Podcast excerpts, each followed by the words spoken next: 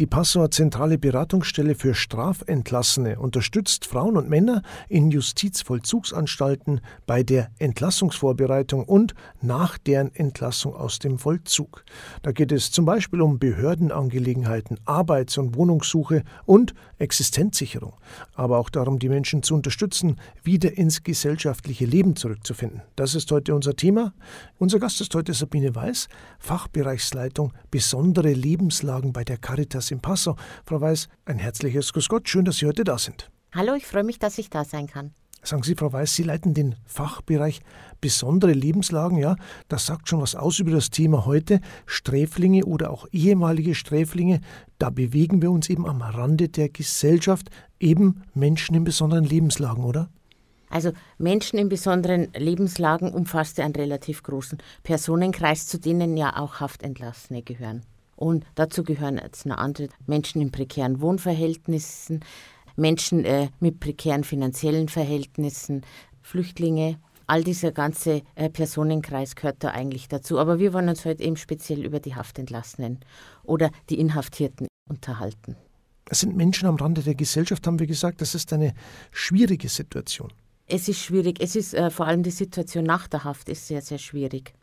Ähm, man kommt ja raus aus der Haft, dann steht man erst einmal vor dem nichts. Wer vorher äh, irgendwelche Sozialleistungen gehabt hat, der muss sie neu beantragen. Sprich, im Regelfall sage ich jetzt einmal Jobcenter-Leistungen, äh, der muss neu aufs Jobcenter gehen. Der muss einen Antrag stellen.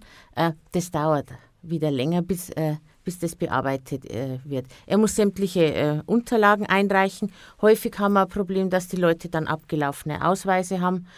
Der braucht erst einen neuen Ausweis, bevor er was beantragen kann. Äh, ja, und das zieht sich heute. Er braucht Bestätigungen von der Krankenkasse.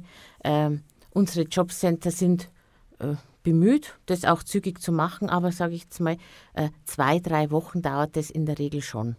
Und in der Zeit hat der Haftentlassene nichts. Äh, schlecht ist, wenn er jetzt auch keine Wohnung mehr hat, dann steht er da und muss schauen, wo er bleibt. Was macht jetzt genau diese Fachstelle, die PBS? Was sind denn die Ziele der PBS? Die PBS gibt es seit äh, Ende 2019. Die Ziele sind, dass man diese äh, äh, Entlassungsvorbereitung auch unterstützt, intensiver unterstützt. An sich haben wir die Sozialdienste in den JVA auch den Auftrag, Entlassungsvor Entlassvorbereitung zu machen. Ähm, die Kolleginnen dort haben aber auch sagt wenn nicht unbedingt auch die Zeit und die Kapazitäten, das zu machen. Im Rahmen dieser Stelle fahre ich regelmäßig auch in die JVA Landshut da viele Personen aus dem Passauer Raum ja in Landshut sitzen, vielleicht kurz zur Info, in der JVA Passau sitzen ja nur Erstvollzug bis zu einem Jahr, Geldstrafen, kurze Strafen und Untersuchungshäftlinge. Alle anderen werden eigentlich in die umliegenden JVA äh, Straubing oder Landshut, überwiegend Landshut dann verbracht. Und Sie sind ja eben die Schnittstelle zu den Häftlingen, die entlassen werden sollen. Ja, wie gesagt, ich mache diese Entlassungsvorbereitung in der JVA. Landshut fahre ich rauf und auch in Passau. In Passau mache ich ja ohnehin zweimal die Woche den externen Sozialdienst. Das heißt, ich gehe ohnehin zweimal die Woche in die JVA, mache da den Sozialdienst und natürlich auch die Vorbereitung der Entlassung. In Passau ist es halt häufig, häufig das Problem, dass Leute inhaftiert werden, die bei Grenzkontrollen irgendwo äh, aufgegriffen werden, die auf der Durchreise sind, die dann in Passau stehen und nicht, eigentlich ja nicht mehr heimkommen. Der Überbegriff ist ja immer Resozialisierung, oder? Ja, Resozialisierung ist ein schönes Wort, äh, ist aber in der Praxis wird es eigentlich kaum umgesetzt, äh, weil es da an den Möglichkeiten fehlt. Also es fehlt an Ressourcen, an Personal, äh, an Geldern, um sowas auch zu finanzieren. Wirkliche Resozialisierung bräuchte man Unmengen von Personal, äh, weil man einfach äh, viel intensiver mit den äh, Personen arbeiten müsste. Und das funktioniert so nicht. Also wir haben nicht nur bei uns, auch in anderen JVA, überall in Deutschland, wir haben immer nur eine begrenzte Menge an Personal und da können wir halt das machen, was wir machen können. Da sind, da, denke ich mal, alle Kolleginnen sehr bemüht, aber äh, eine wirkliche Resozialisierung, dass ich sage, ja, ich kann den so betreuen, dass da gar nichts mehr passiert oder so, ähm, das funktioniert so nicht. Also nicht mit diesem Personalaufwand ja, dann verwundert es einen auch nicht, wenn das bei gewissen Leuten ja auch gar nicht funktioniert, oder? Mhm. Es ist ähm, das ist das Problem, wenn jemand jahrelang inhaftiert ist. In der JVA, die haben da ihren festen Tagesablauf. Viele machen eine Ausbildung in der JVA. Also es gibt Leute, die machen in den großen JVA, in Landshut oder Straubing, kann man Schulabschlüsse machen, kann man auch eine Ausbildung machen. Die haben Lehrstellen, also die, Sachen machen, die machen ja ihre Prüfungen vor der IHK und viele arbeiten da haben einen funktionierenden Tagesablauf, der ganz durchstrukturiert ist und dann kommt man plötzlich raus. Das Leben draußen hat sich ja auch verändert. Die kommen ganz schwer dann mit dem Leben zurecht und ähm, alles in der JVA, die Zeit ist entschleunigt. Das heißt, die haben hier furchtbare Schwierigkeiten.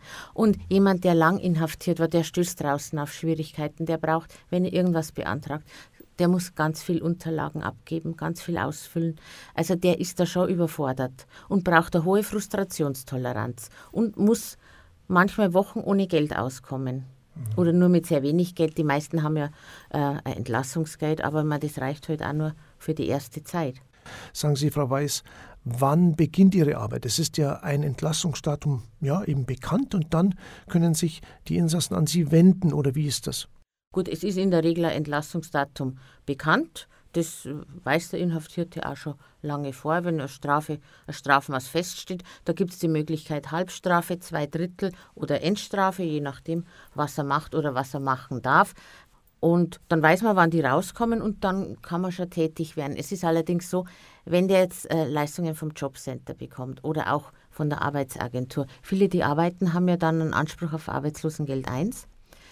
Ich kann mich ja erst bei der beim Jobcenter oder bei der Arbeitsagentur melden, wenn ich draußen bin, sobald ich dem Arbeitsmarkt zur Verfügung stehe.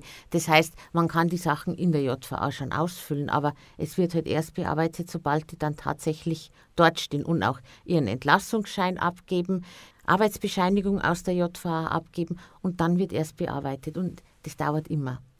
Und das ist so, weil nach dem Gesetz habe ich erst Anspruch auf diese Leistungen, sobald ich dem Arbeitsmarkt zur Verfügung stehe.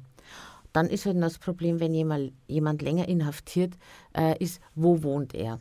Es ist in der, in der, in der JVA ist schwierig, eine Wohnung zu suchen, weil ich muss die besichtigen, ich muss, ich muss mit einem Vermieter reden, ich muss eine Auskunft dem Vermieter geben.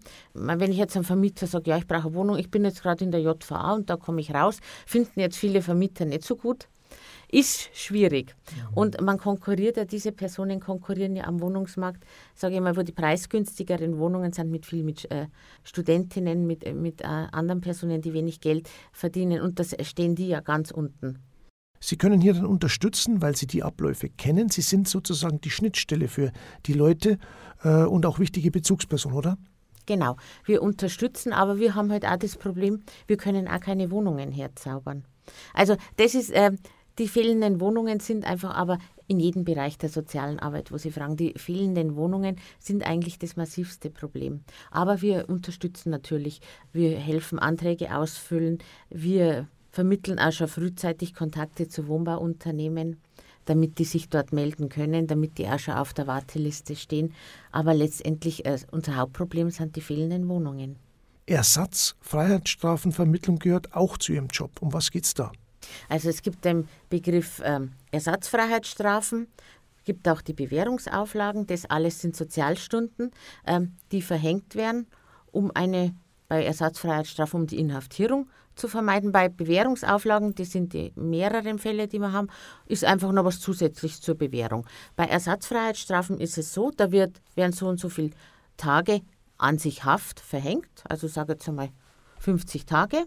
Und es besteht die Möglichkeit, man könnte es zahlen. Also da wird pro Hafttag ein fixer Betrag festgelegt, also je nach Einkommen abhängig, sagen wir 10 Euro, 20 Euro, geht er nach oben, also je nach Einkommen sind nach oben keine Grenzen. Und das wäre dann zu zahlen. Man kann, hat aber auch die Möglichkeit, wenn man nicht zahlen kann, man kann eine Ratenzahlung vereinbaren, man hat aber auch die Möglichkeit, das abzuarbeiten. Das sind dann sechs Stunden pro Hafttag, also pro Tag die man dann abarbeiten müsste in einer sozialen Einrichtung. Ähm, die vermitteln wir auch, betreuen wir auch und ja, wie gesagt, da haben wir immer, im Moment glaube ich, sind so 15, 16 Personen, die wir gerade in Einsatzstellen haben. Das kann äh, ein Altenheim sein, ein Behindertenheim. Das muss halt irgendeine soziale Einrichtung sein, wo die sich äh, nützlich machen können. Das heißt aber, wer wenig Geld hat, rutscht da automatisch hinein. Das ist schon ein Problem, weil diese Ersatzfreiheitsstrafen, das trifft halt vor allem Menschen mit äh, geringem Einkommen sehr hart. Wenn ich jetzt Geld habe, kann ich das zahlen. Kann er sagen, da kann ich die Raten zahlen. Aber wenn ich jetzt von ALG 2 leben muss, also Bürgergeld, ähm, tue ich mich auch mit Ratenzahlungen schwer. Jetzt ist er ähm, das raus, dass man, wenn man es absitzt, dass man nur die Hälfte der Tage absitzen muss. Wobei auch das schwierig ist, weil äh, Personen, die Ersatzfreiheitsstrafen absitzen, sind in der Regel Personen, die ohnehin schon am Rande der Gesellschaft stehen und von sehr, sehr geringen Einkommen leben. Weil wer Geld hat, äh, sitzt die Ersatzfreiheitsstrafe nicht ab. Sagen Sie, der Arbeitsalltag bringt Sie regelmäßig in die JVA. Wie war das denn am Anfang? Das ist irgendwie schon besonders, kann ich mir vorstellen, oder?